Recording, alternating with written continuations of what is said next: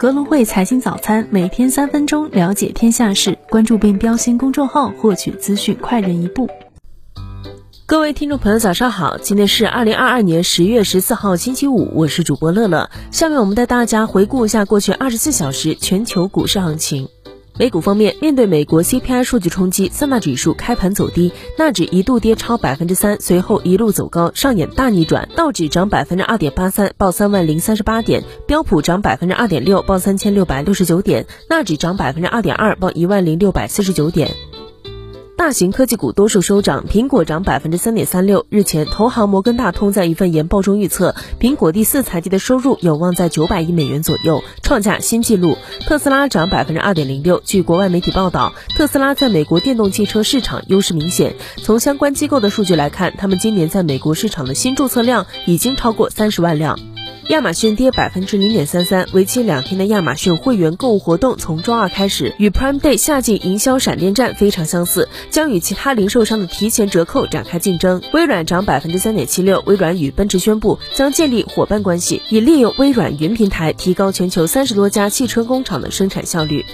中概股表现不佳，纳斯达克中国金融指数收跌百分之零点六八，大全新能源涨百分之一点八一。欧盟委员会日前正式批准太阳能光伏产业联盟，以推进太阳能光伏产品和组件发展，加速欧盟太阳能发电部署。阿里巴巴跌百分之零点九五，京东跌百分之二点九一，拼多多跌百分之一点零二。据天猫官方消息，今年的天猫双十一预售将于十月二十四号晚上八点开始。据介绍，今年双十一无论是预售付定金阶段还是售卖阶段，都高。告别了零点，改从晚上八点开始。新能源车新势力方面，未来跌百分之零点七八，理想跌百分之一点七二，小鹏跌百分之四点四。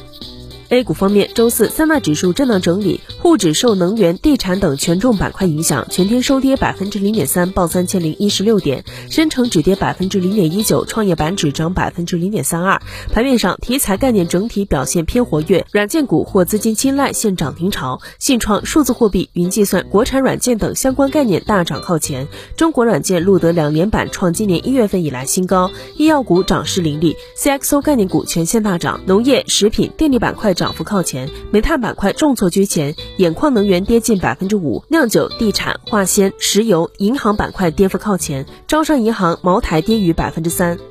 港股方面，周四市场维持弱势，恒指跌百分之一点八七，报一万六千三百八十九点；恒生科技指数跌百分之三点四二，报三千一百五十七点；国指跌百分之二点三一，报五千五百六十点。三者均录得六连跌，且再度刷新调整低价。盘面上，大型科技股持续低迷，京东、快手、百度、网易均跌超百分之四，美团、腾讯、阿里巴巴、小米均下跌，苹果概念股、餐饮股跌势不止，豪赌股亦下挫。前一日反弹的半导体股再度下跌。另一方面，中信称第三批风光大基地或启动，电力股再度活跃领涨。港府考虑有条件放宽非居民买楼百分之十五税率。香港本地地产股午后拉升明显。宏观经济方面，九月美国 CPI 同比增长百分之八点二，超预期。其中核心价格指数已经达到一九八二年以来四十年的高位。国家能源局数据显示，一至九月全社会用电量累计六万四千九百三十一亿千瓦时，同比增长百分之四。截至十月十二号，农发基础设施基金完成全部两千四百五十九亿元政策性开发性金融工具投放任务。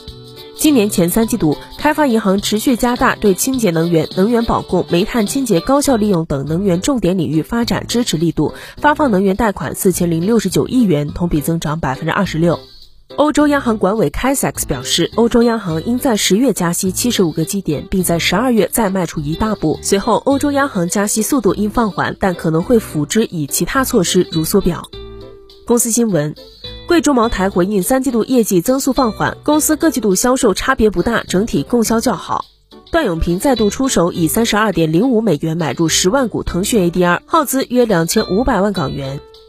英特尔、台积电等多家芯片公司获美国商务部为期一年的出口许可。台积电第三季度营收六千一百三十一亿新台币，同比百分之四十七点九；净利润两千八百零八亿新台币，同比百分之七十九点七。证监会批复第二批券商科创板块做市商资格，分别为中信证券、国泰君安、招商证券、兴业证券、东吴证券、浙商证券。股市方面。江特电机预计前三季度净利同比增长百分之六百六十二至百分之七百四十二。顺丰控股前三季度净利同比预增百分之一百四十六至百分之一百五十四。隆基绿能前三季度净利同比预增百分之四十至百分之四十八。双良节能双良硅材料签订四百七十点五六亿元多晶硅供应合同。今日重要财经事件：中国九月 CPI、PPI，欧元区八月季调后贸易账，美国九月零售销售率。以上就是今天节目的主要内容。更多财经资讯，请点击阅读原文下载格隆汇 APP 查看。